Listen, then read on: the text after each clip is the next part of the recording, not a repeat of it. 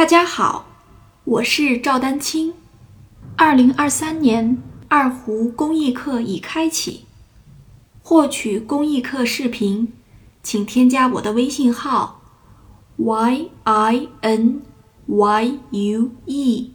d a n q i n g，即音乐丹青的全拼小写字母。感谢大家支持。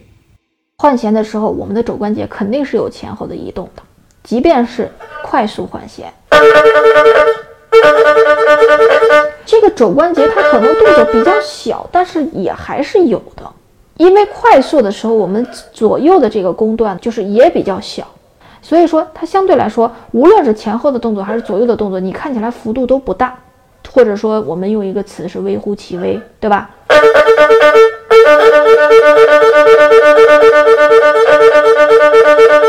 但是并不意味着说肘关节它就没有没有动作，是因为这样它贴外内外旋的贴弦角度，我之前说过它是不一样的，不一样它就会造成